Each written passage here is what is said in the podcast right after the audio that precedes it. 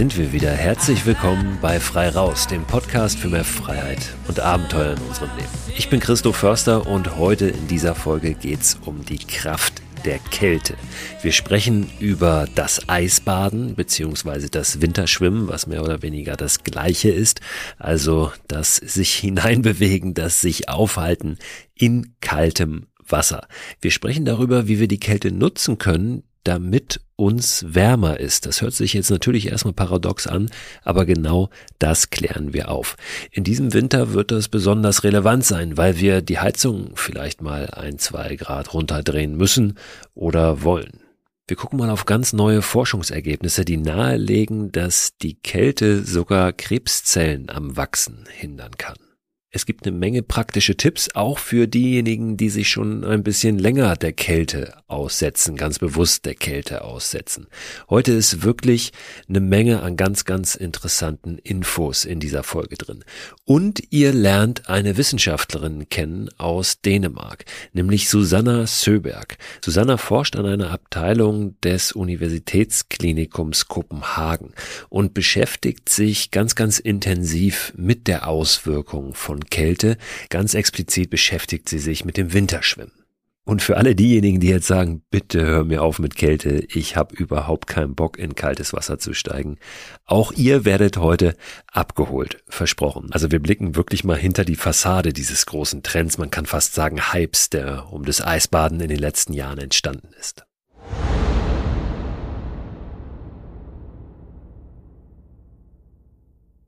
Werbepartner dieser Podcast-Folge ist wieder AG1. Die von WissenschaftlerInnen zusammengestellte Mischung hochwertiger Inhaltsstoffe in Pulverform. Vitamine sind da drin, Mineralstoffe, Bakterienkulturen, Antioxidantien, ein Pilzkomplex und insgesamt mehr als 70 Zutaten aus natürlichen Lebensmitteln. AG1 ist ein grünes Pulver, das ich seit einigen Wochen, Monaten ehrlich gesagt schon, jeden Morgen mir anmische, einfach in ein bisschen Wasser, 300 Milliliter und dann trinke. Gibt mir ein gutes Gefühl, gibt mir Energie und lässt mich gut in den Tag gehen. Und wenn ich es morgens mal vergesse, dann nehme ich es abends und gehe gut ins Bett. Es ist natürlich nicht so, dass AG1 eine gesunde, ausgewogene Ernährung ersetzt, aber es fühlt sich für mich nach einer richtig guten Ergänzung an und es ist dann doch so, dass es mir ein gutes Gefühl gibt, wenn ich es mal nicht schaffe, mich so optimal zu ernähren oder zum Beispiel unterwegs. Ich war eingangs, und das sage ich ganz ehrlich, sehr skeptisch, was AG1 betrifft und habe mich aber darauf eingelassen, das einfach mal auszuprobieren. Ich glaube, dass das ganz wichtig ist, mal jenseits aller wissenschaftlichen Studien und Erkenntnisse und Meinungen wirklich zu sagen, ich probiere es mal aus, ob es mich individuell weiterbringt und mir was gibt. Und den Eindruck habe ich wirklich bei AG1, dass ich es lieber trinke jeden Tag, als dass ich es nicht trinke.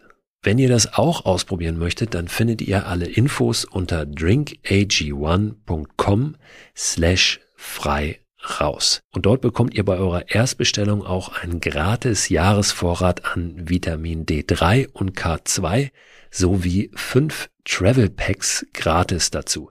Und diese Travel Packs, die sind wirklich sehr, sehr praktisch, weil ihr mit denen ja, AG1 einfach mitnehmen könnt und da keine große Tüte oder einen großen Behälter braucht, sondern einfach so ein kleines Pack habt. Das könnt ihr tageweise natürlich abzählen für eure nächste Outdoor-Unternehmung. Den Link, den ich gerade genannt habe und weitere Infos zu AG1 findet ihr auch in der Beschreibung dieser Podcast-Folge.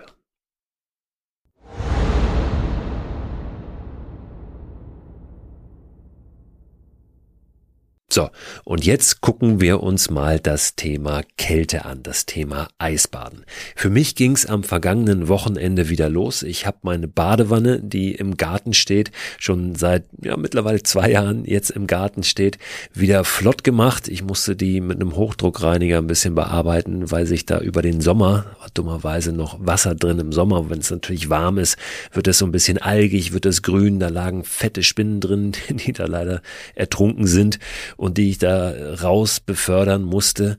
Also das war ein bisschen Arbeit, das wieder flott zu machen, aber es ist wieder wunderbar sauber jetzt. Es blitzt das Ding. Es ist Wasser drin bis oben hin und ich lag jetzt diese Woche auch zwei, dreimal schon wieder in der Kälte im kalten Wasser und habe versucht, mich wieder in diesen Eisbademodus zu bringen. Was aber ganz gut funktioniert hat. Also ich habe nicht bei Null angefangen. Ich weiß mittlerweile, was es braucht, um da ja, nicht bei Null anzufangen, nicht gleich nach zehn Sekunden wieder rauszuspringen, sondern direkt ein paar Minuten da drin liegen zu können in diesem kalten Wasser. Ich habe es eingangs gesagt, dieses Baden oder Schwimmen in kaltem Wasser ist ja ein unfassbarer Trend geworden in der jüngeren Vergangenheit. Ich sehe mittlerweile Hollywood-Stars in irgendwelchen Eiswannen liegen und frage mich manchmal, ob denn zu einem Trend immer dazu gehört, dass man sich auch teures Equipment kauft. Ich bekomme über meine Social-Media-Kanäle wahrscheinlich aufgrund des Algorithmus, also aufgrund dessen, was ich da sonst so suche, womit ich mich beschäftige oder was ich vielleicht auch selber poste, immer mal wieder Werbung ausgespielt für irgendwelche äh, Produkte rund um das Eisbaden, vor allem halt irgendwelche Fässer oder Wannen, in die man sich reinlegen kann, wo das Wasser dann gekühlt wird. Und das ist ein bisschen verrückt, finde ich. Es gibt zum Beispiel eine Firma, sogar eine deutsche Firma, glaube ich, die heißt Eisfass, eisfass.de oder so, gibt sicherlich auch viele andere, ähm, damit wir hier jetzt keine Schleichwerbung machen, aber die bieten Eisfässer an oder auch Badewannen, teilweise aufblasbare Badewannen, die irgendwas so zwischen 1500 und 2000 Euro kosten. Und dann kommt da noch ein Kühlsystem dazu, was nochmal das gleiche kostet. Das heißt, so eine Komplettausstellung mit einem Behältnis, in das wir uns reinlegen können, wo dann Wasser drin ist und dann auch noch ein System, was dieses Wasser kühlt auf eine bestimmte Temperatur, kostet mal so eben drei, viertausend Euro. Und das ist wirklich verrückt. Die Badewanne, die in meinem Garten steht, hat mich genau null Euro gekostet, weil sie zu verschenken war auf eBay Kleinanzeigen. Ich sie abgeholt habe mit meinem Auto, ein bisschen mit Holz verkleidet habe, Holz, das ich noch liegen hatte bei mir im Garten und einfach Wasser da reingefüllt habe. Das muss ich auch nicht kühlen.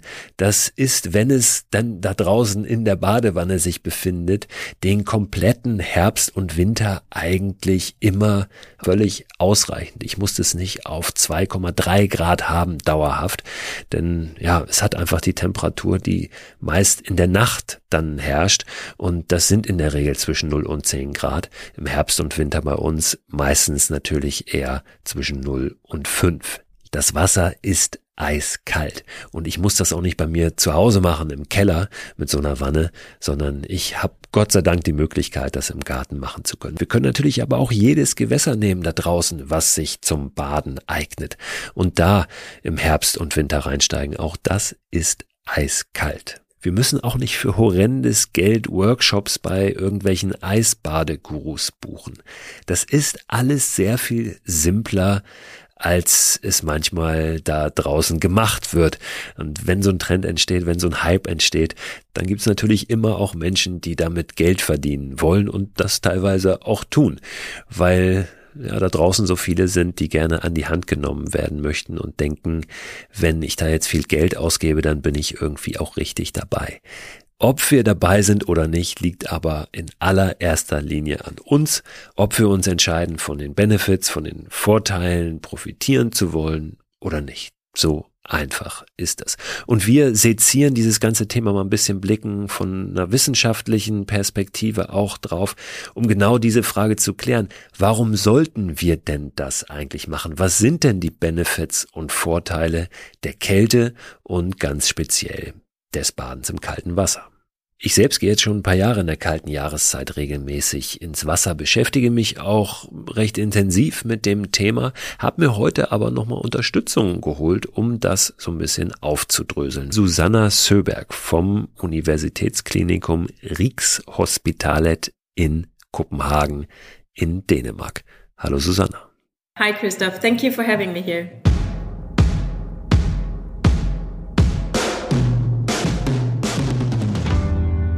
So, und ihr hört schon, Susanna spricht Englisch. Wir haben dieses Gespräch auf Englisch geführt. Wir machen das mal so. Wir hören uns die Antworten von Susanna auf meine Fragen an und zwischendurch moderiere ich einfach immer mal so ein bisschen, fasse zusammen, was Susanna da gesagt hat, nochmal auf Deutsch und werde meine Fragen auch auf Deutsch sozusagen ihr stellen, beziehungsweise nochmal so formulieren, dass ihr wisst, was ich sie gefragt habe. Ich glaube, wir können da ganz, ganz viel rausziehen aus ihren Antworten, weil sie aus ihrer Forschung echt spannende Erkenntnisse gewonnen hat, die uns allen helfen können.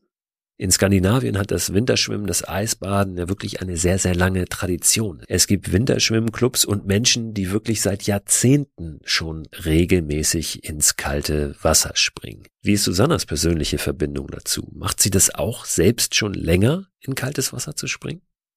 I didn't start being a winter swimmer or writing this book because I have a lot of family going into the cold or anything. It was actually because of my research. And I did a deep dive, you can say, into what does the code do for your, your body, your physical health and your mental health.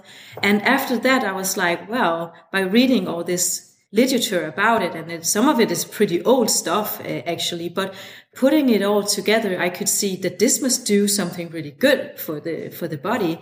So uh, I started being a winter swimmer because studying them was not enough. Reading about it was not enough either. You have to try it yourself to actually get what is the cold? What does it do for you? You don't really understand the benefits of it unless you, you try it yourself. Also Susanna war überhaupt keine Winterschwimmerin. Es gab auch keine längere Winterschwimmtradition, zum Beispiel in ihrer Familie. Die Verbindung und dann auch dieses Bedürfnis, das selbst auszuprobieren, kam durch ihre Forschung. Sie hat herausgefunden, weil sie sich immer intensiver mit den Effekten der Kälteexposition und übrigens auch der Hitzeexposition, weil sie Menschen untersucht, die sowohl Eisbaden als auch in die Sauna gehen, weil sie sich damit näher auseinander auseinandergesetzt hat, hat sie sich irgendwann selbst gesagt, hey, das muss ich ausprobieren, weil wenn das so viele positive Effekte hat, wenn das so gesund ist, dann will ich das auch machen. So ist sie zum Winterschwimmen gekommen und sie sagt, man muss das einfach auch selbst spüren, man muss das selbst ausprobieren, dieses Gefühl der Kälte, um das wirklich zu verstehen. Die brennende Frage ist jetzt natürlich, was sind die positiven Effekte, wenn wir uns der Kälte aussetzen? Und dazu kommen wir gleich. Lasst uns aber mal einen Schritt nach dem anderen gehen. Wenn wir in kaltes Wasser steigen, was passiert denn dann überhaupt mit unserem Körper? Unser Körper wird einem Stress ausgesetzt. Das heißt, er befindet sich auf einmal in einer Situation, aus der er eigentlich so schnell wie möglich wieder raus will, weil das einfach eiskalt ist und weil alles in uns sagt und aus unserem Körper herausschreit, raus hier. Das ist keine gute Umgebung. Das ist eine lebensfeindliche Umgebung. Aber unser Körper ist so smart, dass er, wenn er sich dann in dieser Umgebung befindet, sofort umschaltet auf Lebenserhaltung. Das heißt, was macht er? Er sorgt erstmal dafür, dass wir aufmerksam sind, dass wir hellwach sind. Er schickt Botenstoffe los, die uns richtig in Alarmbereitschaft versetzen. Zusätzlich zieht er das Blut zusammen und zieht das Blut in Richtung innere Organe, um die zu schützen, um die warm zu halten. Meist haben wir auch das Gefühl, wenn wir in kaltes Wasser steigen, dass wir nicht mehr so richtig atmen können, weil unser Körper halt unter Schock steht. Und was wir dann erreichen können durch ein ganz bewusstes Entspannen ist, dass quasi dieser, man nennt es äh, die sympathische Nervensystem, also dieses totale Hochfahren Gesellschaft bekommt von dem parasympathischen Nervensystem, was dafür sorgt, dass wir wieder zur Ruhe kommen. Und dieses Zusammenspiel ist was ganz Besonderes, was Außergewöhnliches, was passiert, wenn wir eben ganz bewusst entspannen, wenn wir versuchen loszulassen, wenn wir versuchen zu atmen, obwohl wir uns eigentlich in einer Situation befinden, wo alles in unserem Körper sagt, raus hier. Wenn wir wieder rauskommen aus dem Wasser, dann schießt der Körper das Blut, was er in seinem Inneren zusammengezogen hat, wieder in die Peripherie und das tut unserer Durchblutung sehr gut. Es gibt aber eine sehr interessante Wirkung, die das Eisbaden auch hat und die Susanna in ihrer Forschung belegen konnte. Eine Wirkung, die viele bislang noch nicht so auf dem Zettel gehabt haben, wenn es ums Thema Eisbaden geht. By adapting to the cold by going multiple times. A few times a week is enough actually, but going during one winter season, you will get warmer, physically warmer you will get. That is what my studies show. Das, was Susanna hier sagt, ist wirklich extrem spannend. Sie sagt, dass wenn wir regelmäßig in kaltes Wasser steigen, uns weniger schnell kalt wird, beziehungsweise es uns wärmer ist, dass unser Körper es besser schafft, uns warm zu halten. Und wie wichtig das ist, das zu können, das unterstreicht sie nochmal, indem sie das auf eine übergeordnete Ebene holt und sagt, hey, wir verwöhnen unseren Körper generell ein bisschen zu sehr, wir packen den zu sehr in Watte, vor allen Dingen geben wir ihm immer weniger die Chance, Kälte zu spüren und mit Kälte umzugehen. The problem is that these days we are really we are really wrapping ourselves up. We are also we have these top isolated houses. We are having today we have the technology of really uh, making good clothes. So we we are getting warmer and not exposing our body to cold, which we were actually built to do. We are getting too comfortable.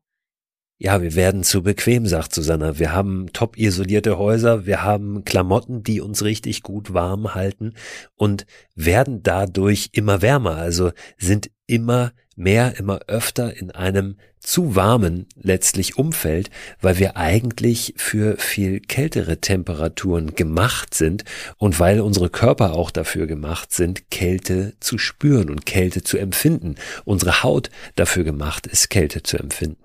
Aber wie funktioniert das? Wie ist da der Zusammenhang, dass wenn wir uns der Kälte aussetzen, unser Körper es besser schafft, uns warm zu halten, auch ohne dicke Klamotten und auch ohne super isolierte Häuser und auch ohne, dass die Heizung durchgängig auf 22 Grad den Raum hält. Der Schlüssel zur Antwort auf diese Frage ist das braune Fettgewebe. Und das braune Fettgewebe hat eine ganz besondere Funktion. Und zwar eine durchweg positive für den Körper. Aber Susanna erklärt uns erst einmal, wo das genau liegt, das braune Fett, wo wir das finden in unserem Körper. Und dann, was passiert, wenn dieses braune Fettgewebe einem Kältereiz ausgesetzt ist. It's located mostly uh, under our supraclavicular bones. and down the spine and around our inner organs. So it's very close connected to the central nervous system. And that is really fortunate because when we get cold on the skin, it sends a signal to the brain um, to release norepinephrine. And that is what activates the brown fat. So when brown fat is activated by cold, as soon as you get cold, it will be activated and it will use sugar and fat from the bloodstream as fuel to increase heat in your body. So the main purpose of the brown fat is to get you warm. Also das braune Fettgewebe liegt hinten unterhalb zwischen unseren Schulterblättern und am Rückenmark. Außerdem um unsere inneren Organe herum, um die zu schützen. Wenn die Rezeptoren an unserer Haut jetzt Kälte spüren, dann wird ein Signal in das Gehirn gesandt. Das Gehirn veranlasst über das zentrale Nervensystem, dass unter anderem Noradrenalin ausgestoßen wird. Das ist eine Art Adrenalin. Und dieses Noradrenalin aktiviert das braune Fettgewebe. Das wiederum holt sich Zucker und Fette aus dem Blut, um den Körper zu heizen. Und Susanne erklärt uns nochmal den Unterschied zwischen dem braunen Fettgewebe und dem weißen Fettgewebe, an das wir sofort denken, wenn wir Körperfett hören. Das ist das weiße Fettgewebe. The brown fat has two purposes, heating you up and increase your metabolism. And that is, you can say, the opposite of the white fat. So the white fat is building up a storage, fat storage in your body, while the brown fat is using the fat storage. So the brown fat is eating up the white fat, you can say, if you can activate it. And you can do that in the cold. Ja, das braune Fett frisst quasi das weiße Fett auf. Das weiße Fett sorgt dafür, dass Fettspeicher entstehen und das braune Fett sorgt dafür, dass dieses Fett verbraucht wird. Das passiert aber nur, wenn wir uns tatsächlich auch in der Kälte aufhalten. Wenn wir das nicht tun oder nicht immer mal wieder tun, dann, sagt Susanna, wird das braune Fett sich verringern und wird immer weniger werden. We see that if we use the brown fat, you can boost it and you can get it more activated. It can get more sufficient, you can say, because it increases the amount of mitochondria in the cells. And that is exactly what we want. So every time we go out in the cold water, we boost the cells. We give it this little uh, micro stress, which creates hormesis, which build up the cells to get stronger. And that is where we build more mitochondria in the cells. Ein aktives braunes Fettgewebe sorgt also dafür, dass mehr Mitochondrien gebildet werden in den Körperzellen. Und die Mitochondrien, das sind im Prinzip die Kraftwerke der Zelle. Dort wird Energie freigesetzt, dort wird Energie erzeugt. Deshalb ist es so wichtig, dass wir immer wieder dieses braune Fett aktivieren, dieses Fettgewebe, damit es nicht äh, verkümmert, damit es nicht weniger wird. Ich will das hier jetzt gar nicht zu wissenschaftlich werden lassen, aber es gibt eine unfassbar interessante neue Studie zu dem braunen Fettgewebe, die auch etwas zu tun hat mit der Kälteexposition. Und zwar eine Studie, die ein Hinweis darauf sein könnte, wie wir Krebserkrankungen vorbeugen können und tatsächlich auch akute Krebserkrankungen bekämpfen können. Ich will diese Studie nur einmal ganz kurz skizzieren. Durchgeführt hat die ein Team von schwedischen und chinesischen Wissenschaftlern. Die haben die Vermutung gehabt, dass braunes Fettgewebe es schaffen kann, Krebszellen im Körper im Prinzip auszuhungern. Krebszellen bekommen ihre Energie hauptsächlich aus Glucose und braunes Fettgewebe auch. Das heißt, die Vermutung ist, dass wenn wir ein aktives braunes Fettgewebe haben, wenn wir viel aktives braunes Fettgewebe haben, dass es diesem Fettgewebe dann gelingen könnte, die Krebszellen im Prinzip auszuhungern, weil das Fettgewebe auch Glucose braucht, weil das Fettgewebe Glucose rauszieht aus dem Blut. Jetzt haben diese Wissenschaftler, wie das in der Forschung oft ist, erstmal Versuche mit Mäusen gemacht. Haben eine Gruppe von Mäusen 20 Tage lang einer Temperatur von 4 Grad ausgesetzt und eine andere Gruppe einer Temperatur von 28 Grad. Alle Mäuse hatten Tumorzellen. Nach diesen 20 Tagen hatten aber die Mäuse, die bei 4 Grad gelebt haben, 80 Prozent weniger Tumorwachstum als die Mäuse, die bei 28 Grad 20 Tage gelebt haben. Den gleichen Versuch haben die Forscher dann nochmal gemacht, haben aber vorher den Mäusen das braune Fettgewebe entnommen. Und da gab es nach 20 Tagen keinerlei Unterschiede. Also es ist offensichtlich, dass das braune Fettgewebe dafür sorgt, dass Tumorwachstum gehemmt wird. Also diese Vorstellung, diese Hypothese, dass es dem braunen Fettgewebe gelingen kann, Krebszellen auszuhungern, die hat sich dadurch bestätigt. Jetzt haben sie noch einen Versuch gemacht und haben wieder den ursprünglichen Aufbau genommen, also das braune Fettgewebe drin gelassen, aber den Mäusen richtig viel Zucker gegeben. Und auf einmal waren diese Vorteile nicht mehr da, also dieser verminderte Tumorwachstum. Das heißt, auch das, ja, die Zuckerzufuhr, wie hoch ist der Zuckerspiegel in unserem Blut, scheint ein ganz wichtiges Thema zu sein, eine große Rolle zu spielen. Also unsere Ernährung unser Zuckerkonsum. Also je höher der Zuckerspiegel ist im Blut, desto besser wachsen die Krebszellen ja, wenn sie da sind. Und ähm, das ist jetzt auch natürlich eine, eine sehr heruntergebrochene Darstellung, aber das ist etwas, was wir mitnehmen sollten. Ja, also dieses der Kälte aussetzen und möglichst wenig Zucker zu uns nehmen.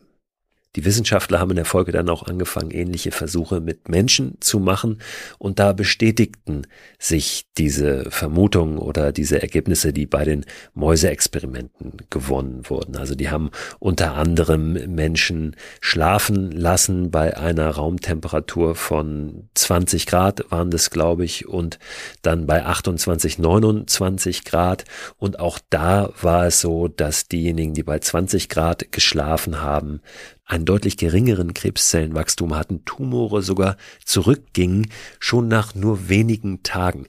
Also da wird mit Sicherheit noch ganz, ganz viel Forschung jetzt kommen, weil das natürlich nahezu bahnbrechend ist und weil da ganz, ganz viel drinstecken könnte in dieser Kälteexposition. Wobei man jetzt auch sagen kann, naja, bei 20 Grad schlafen, das ist jetzt nicht unbedingt Kälteexposition, aber es gibt auf jeden Fall einen Unterschied zu bei 28 Grad schlafen.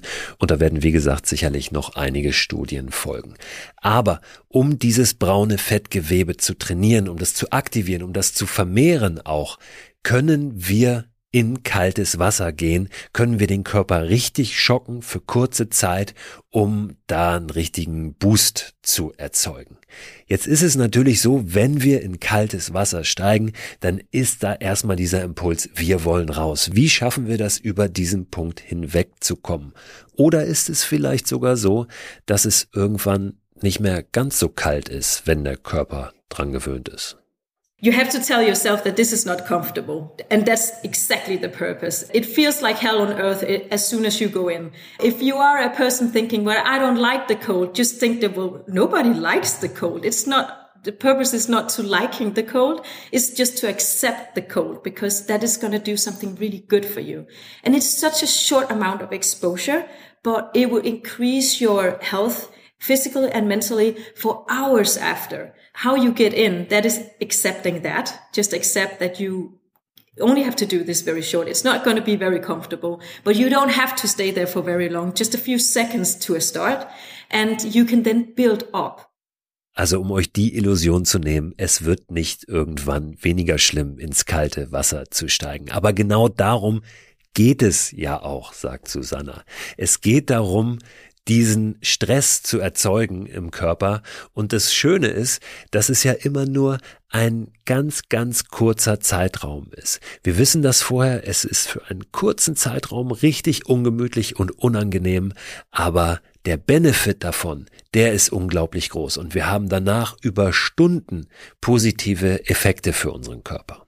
Es geht einfach darum, diese Kälte zu akzeptieren und es reichen am Anfang schon wenige Sekunden. Es muss wirklich nicht lang sein. Zu der Dauer und der Häufigkeit hat Susanne aber auch noch einen ganz konkreten Tipp. What I recommend is to go uh, into the water a couple of times a week, up to 11 minutes in total. Then go into a sauna as well if you have the possibility to do that, because then you also have the benefits of the heat, because the you can say the the benefits are very overlapping from the cold and the heat with an increase in uh, heat shock proteins. Um, so if you can do both, then do that because you, then you can just have a short amount of dips in the cold water and then go into the sauna and back and forth. So you go into the water three times and two times into the sauna, but you end on cold, as I always say. Because if you end on cold, then you will force your body to heat up naturally and that will take a lot of energy from you, but that will also increase your metabolism. And it will also prolong the time where you have an increase in neurotransmitters, the dopamine, the serotonin, the endorphins, and the norepinephrine. So, and you really want that prolonged as long as you can. Am besten ausreizen können wir diesen Effekt danach, nach so einem Eisbad, das sagt Susanna, wenn wir danach nicht noch zum Beispiel in die Sauna oder heiß duschen gehen. Grundsätzlich, sagt sie, ist das mit der Sauna super, also so einen Wechsel zu haben zwischen kalt und warm, aber immer auf kalt enden. Das ist in der Tat etwas, was sich mittlerweile als das Söberg-Prinzip durchgesetzt hat in der Forschung. Ein ganz bekannter Wissenschaftspodcaster Andrew Huberman hat das, was Susanna da rausgefunden hat, diesen positiven Effekt des mit kalt Aufhörens, das Söberg-Prinzip genannt. Und als solches ist es in der Wissenschaft jetzt, äh, ja, in der Welt, in der Wissenschaftswelt. Das Söberg-Prinzip besagt, immer auf kalt enden und den Körper dann selbst sich wieder aufwärmen zu lassen. Dann sind diese positiven Effekte am größten. Und das ist tatsächlich auch was, was ich für mich mitgenommen habe aus diesem Gespräch mit Susanna. Weil ich das oft anders gemacht habe, gerade wenn ich in meiner kalten Badewanne in meinem Garten gelegen habe und nicht jetzt irgendwo in einem öffentlichen Gewässer war, wo ich natürlich nicht direkt eine Sauna oder eine warme Dusche daneben habe. Aber zu Hause konnte ich einfach reingehen und mich nach so einem Eisbad unter die warme Dusche stellen. Was natürlich erstmal angenehm ist, weil dir dann wieder warm wird. Aber seit diesem Gespräch mit Susanna mache ich das nicht mehr. Susanne hat auch noch ein ganz gutes pragmatisches Argument dafür und erzählt uns, wie lange das bei ihr dauert, bis sie dann wieder warm ist, bis ihr Körper das geschafft hat, sich von innen heraus wieder zu erwärmen. You already did all the work by going into the cold, so why not just ending there as well? So you will have all the benefits from it. And it won't take long before you reheat that fast that you won't you don't think about it anymore. The way I did it was actually because I didn't have access to a sauna the first two years of my winter swimming experience. So I didn't have that as well as many other, maybe in Germany. And I just forced myself to reheat. It took a few hours at first and now I'm maybe down to an hour, but I just do a quick walk. You can also run. Uh, you can do jumping jacks or what you want. It's just about heating yourself up from the inside. And that would take uh, energy and also it will activate your brown fat for a much longer time because that is what you're relying on, your muscles and brown fat. Bei Susanne hat das also anfangs mehrere Stunden gedauert, bis ihr Körper wieder richtig warm war von innen heraus. Mittlerweile, und das ist dann dieser Anpassungseffekt, ist es bei ihr innerhalb von einer Stunde der Fall. Und das würde ich sagen, kommt auch bei mir so ungefähr hin. Eine Stunde dauert das schon, bis der Körper wieder richtig warm ist. Wir können das, und das hat Susanna eben auch nochmal gesagt, unterstützen, indem wir körperlich uns betätigen, ja, indem wir Übungen machen zum Beispiel. Sei es Hampelmänner, die Jumping Jacks, wie sie sagte, sie geht oft dann zügig spazieren.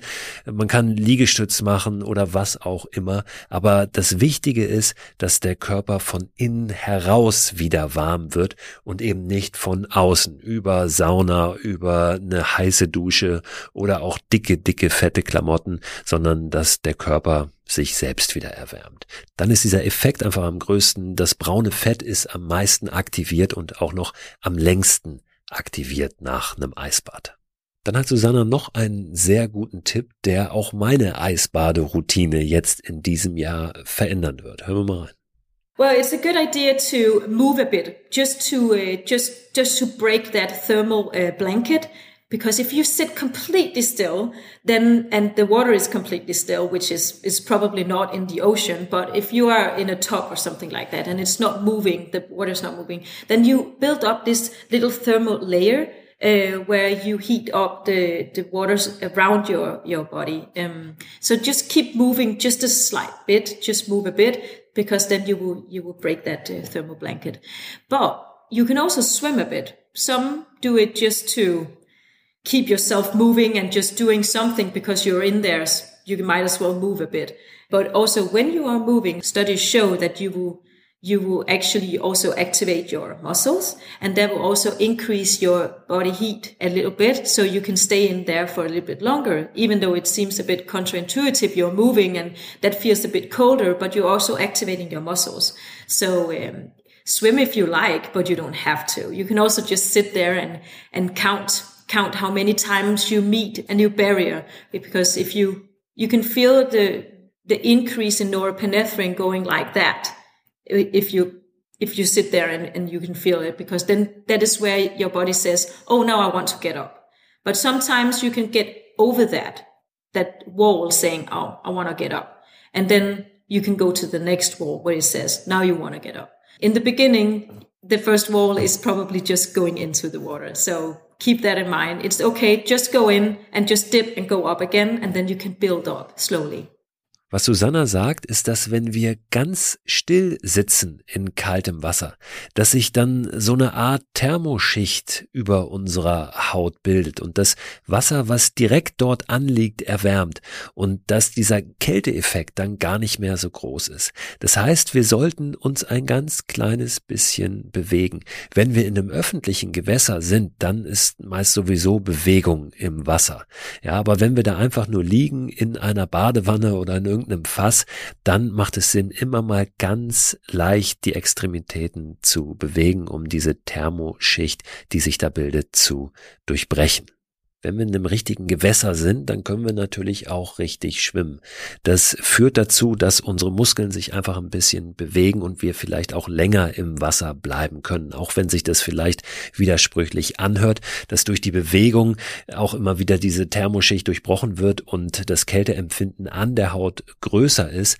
Aber durch die Bewegung und damit verbunden eben auch Energieerzeugung in unserem Inneren, ist es uns möglich, ein bisschen länger drin zu bleiben. Aber sie sagt, im Prinzip ist es am Ende auch gar nicht so entscheidend, ob wir da jetzt schwimmen oder uns einfach auf der Stelle so ein bisschen ganz leicht bewegen. Es geht um diesen Kälteeffekt und das, was dann passiert. Und vor allen Dingen geht es natürlich auch ein bisschen darum, was macht uns da draußen Spaß, weil wir wollen da ja auch nicht nur wissenschaftliche Versuchskaninchen sein, sondern wir wollen auch einen guten Moment kreieren. Ich sage ganz bewusst nicht einen schönen oder einen angenehmen Moment, weil das tatsächlich in diesem Moment selbst dann auch ein bisschen durchhalten ist und äh, sich durchkämpfen. Aber, und auch das hat Susanne ja schon gesagt, darum geht's ja in dem Moment auch ein bisschen, sich durchzukämpfen. Wir können auch, und das hat sie auch nochmal ausgeführt, einfach da sitzen beziehungsweise schwimmen und zählen. Ja, also wie lange schaffen wir das? Wie viel Atemzüge halten wir das aus? Und immer uns so eine neue Grenze setzen. Denn man kann förmlich spüren, wie so dieses Adrenalin, das Noradrenalin äh, reinschießt und eigentlich dafür sorgen will, dass wir jetzt da rauskommen, aber dann zu sagen, nein, ich bleibe noch ein bisschen, ich möchte heute ein bisschen länger drin bleiben als beim letzten Mal zum Beispiel. Und da dann von Mal zu Mal diese Grenze ein bisschen verschieben. Es ist wirklich so, dass wir durch das Atmen da ganz, ganz viel erreichen können. Also meine Erfahrung ist, dass wir wirklich keine Hokuspokus-Atmung brauchen von irgendwelchen Gurus, sondern dass es vollkommen ausreicht, ganz entspannt ein und auszuatmen, loszulassen und sich selbst zu sagen, hey, das wird mich hier nicht umbringen und das wird es nicht, ja, also das hält der Körper aus. Ich stelle mir meist, wenn ich in meiner Badewanne liege, einen Timer auf drei Minuten und weiß, das kann ich gut aushalten. Und wenn es dann anfangs äh, schwierig ist, und da kommt immer nach einer gewissen Zeit dieses Gefühl, ah, jetzt tut es weh, jetzt will ich raus. Meine Erfahrung ist, dass dann kurz danach das eigentlich umswitcht und es sich theoretisch auch heiß anfühlen könnte. Also es ist irgendwie so ein Schmerzempfinden da, aber ob das jetzt eiskalt oder heiß ist, das kann ich in dem Moment dann gar nicht mehr so richtig auseinanderhalten. Und weiß eben, ähm, diese Zeit, die schaffe ich gut und die kann ich auch drin bleiben. So. Und da kommt man aber nicht von heute auf morgen, sondern Schritt für Schritt hin. Und das ist auch völlig in Ordnung. Da müssen wir uns nicht übernehmen. Ja, grundsätzlich ist es vielleicht an dieser Stelle auch nochmal ein guter Moment zu sagen, wir sollten uns einmal checken lassen, ähm, ob Herz-Kreislauf funktionieren, ja, dass wir keine Vorerkrankungen haben, bevor wir das machen, bevor wir uns da in kaltes Wasser begeben, um das Risiko zu verringern, dass dann möglicherweise doch irgendwas passiert, was normalerweise nicht passieren sollte bei einem gesunden Menschen. Das Thema Atmen haben wir in einer der letzten Podcast-Folgen schon sehr ausführlich beleuchtet. Ich wollte aber auch von Susanna nochmal wissen, was denn ihr Tipp zum Atmen in kaltem Wasser ist. Breathe in through the nose and in the beginning out through the mouth because that is the easiest way in the beginning because you do get a little bit uh, uh, hyperventilating when you go into the water because you will activate uh, your sympathetic nervous system and you will of course Uh, feel a little bit anxious and panic, and then you will hyperventilate. So in through the nose, just focus on the breathing in through the nose and then out through the mouth. Just keep doing that until one day you will be not hyperventilating anymore. You will be so adapted that you can just use your nose. And that would be the best way of breathing because then you will get all the benefits from from the breathing exercises as well. So don't use your mouth only because that will only keep you in the panic mode. That will activate your sympathetic nervous system. But if you want to get into the parasympathetic, the relaxed mode, then use your nose. Susanna sagt, dass wir auf jeden Fall durch die Nase einatmen sollen. Da es am Anfang meist noch nicht gelingt, durch die Nase auch wieder auszuatmen, empfiehlt sie, am Anfang durch die Nase einzuatmen und durch den Mund wieder aus, um rauszukommen erstmal aus diesem Panikmodus, wo wir meist nur durch den Mund ein- und ausatmen. Also um die Vorteile auch dieser Nasenatmung zu haben und auch runterzukommen, entspannen zu können überhaupt. Und das ist ja ganz wichtig in diesem kalten Wasser, wenn wir die Effekte nutzen wollen. Durch die Nase ein, durch den Mund aus. Dann, wenn wir uns irgendwann ein bisschen dran gewöhnt haben und wissen, dass nichts Schlimmes passiert, dann übergehen in einen durch die Nase ein und durch die Nase auch wieder aus. Vielen Dank, Susanna. Vielen Dank, dass du da warst. Vielen Dank, dass du uns da einen Einblick gegeben hast in deine Forschung. Und ich wünsche dir jetzt einen schönen Winter und viel Spaß im kalten Wasser. Thank you very much and you too. And thank you for this interview.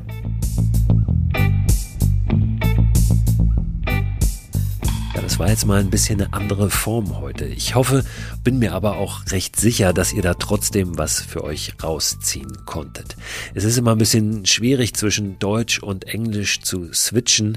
Ich habe versucht, das jetzt bestmöglich aufzubereiten, weil es inhaltlich einfach total wichtig ist, finde ich, und sehr, sehr interessant, was Susanna zu erzählen hat und wir vielleicht alle davon jetzt in diesem kommenden Winter profitieren können da man in dieses Thema noch viel, viel tiefer einsteigen kann und aus verschiedenen Perspektiven drauf blicken kann, packe ich noch einige Infos in den Newsletter in dieser Woche rein, die da weiterhelfen.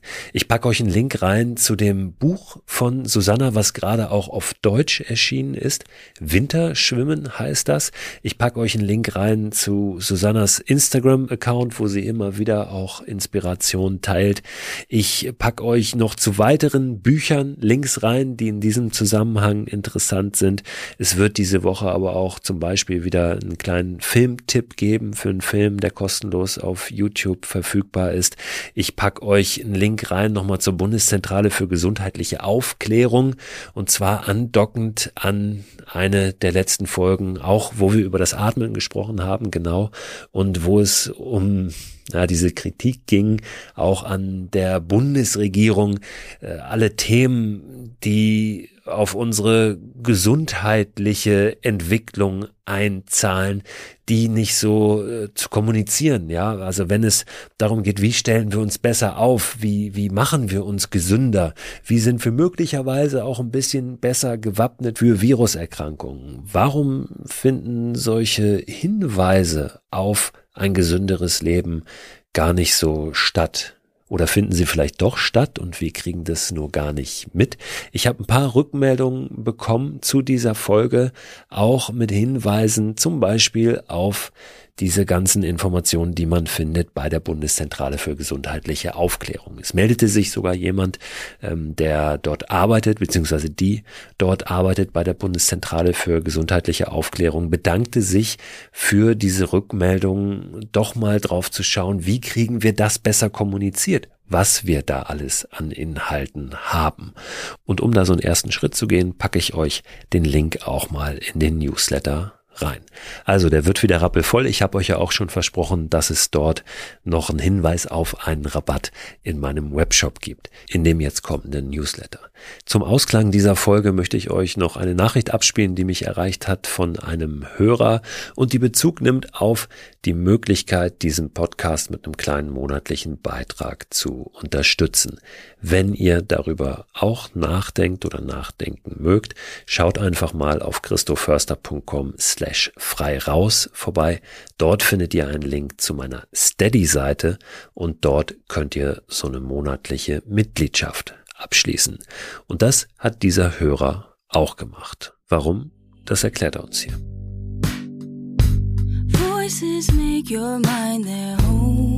Wenn man genauer drüber nachdenkt, begleitest du mich jetzt schon eine ganze Weile. Also das hört sich komisch an, aber dieser Podcast und alles, was damit zusammenhängt oder dieses Raus und Machen, ist so ein Teil meines Lebens geworden. Und es fing eigentlich an mit deinem allerersten Mikroabenteuerbuch, was ich einem Freund geschenkt habe zum Geburtstag, so mehr aus Verzweiflung. Mensch, was schenke ich ihm? Das Thema war natürlich super passend. Ich hatte das Buch aber selber noch nicht gelesen, habe es einfach erstmal verschenkt. Er war total begeistert, hat mich sofort danach wieder angerufen, Mensch, Olli, wir müssen sofort das mal machen. Natürlich, ja, der ist hier mit Fahrrad, äh, Hamburg, Berlin etc. Aber das Entscheidende war eigentlich dieses Ganze, was da noch dranhängt. Dieses draußen schlafen, Hängematte etc. pp. Dann haben wir uns äh, relativ preiswert für ein paar Euro Hängematten bestellt. Nicht viele Sachen dazu, sind äh, losgezogen, sind mit, äh, mit der Bahn paar Kilometer unter Berlin hier noch weiter Richtung Süden gefahren, sind ausgestiegen und sind, äh, ich glaube, das waren dann über zwei Tage mit einer Übernachtung 45 Kilometer, was für uns unheimlich viel war. Und ein Wahnsinnsabenteuer, ja, da war so eine so eine kindliche Aufgeregtheit war damit bei. Und das ist schon kurios für zwei Männer, die über 40 sind, aber es hat einfach Spaß gemacht. Und das war so der Beginn, ja. Und dann kam irgendwann dieser Podcast, die Corona-Zeit, wo du mich total durchbegleitet hast, täglich. Auf Arbeit haben sich ein paar Sachen verändert gehabt in der Corona-Zeit. Wir haben Schicht gearbeitet. Und äh, du warst immer dabei. Ich bin auf einmal mit Fahrrad zur Arbeit gefahren, was ich sonst nicht gemacht habe, weil mir 20 Kilometer einfach zu viel waren. Und da sind so viele Kleinigkeiten, die ich jetzt gar nicht alle aufzählen kann. Aber es ist einfach, wenn ich so drüber nachdenke, ja, das, man freut sich drauf, auch wenn man es nicht immer pünktlich schafft, aber man hört es sich an, man hört sich die Bücher an. Als du vor ein paar Jahren in Berlin zum Vortrag warst, waren wir da. Sehr viel Input und auch immer wieder neue Ideen, auch Sachen, die man kennt oder weiß, aber man hat sie einfach vergessen. Und dann Mensch, ja, äh, wieso nicht? Ja, also so Kleinigkeiten. Ich war letztens an der Ostsee, ja, dann kann man da halt auch mal reingehen ins Wasser, auch wenn es kalt ist. Ne? Und das war ein super Gefühl danach. Man hat sich so lebendig gefühlt. Deine Empfehlungen sind klasse. Also rundum, ich könnte jetzt noch ewig weitermachen, das soll hier nicht zu lange werden. Das Ganze eine tolle Sache. Und wenn ich da mit so ein paar Euro äh, Unterstützung geben kann, dann habe ich das irgendwie noch nie gemacht. Aber in dem Fall dachte ich jetzt, ja, Ganz herzlichen Dank, freue ich mich sehr drüber. Und ich freue mich auch, wenn wir uns wieder hören am nächsten Donnerstag zur neuen Folge von Frei Raus. Bis dahin, habt eine gute Zeit.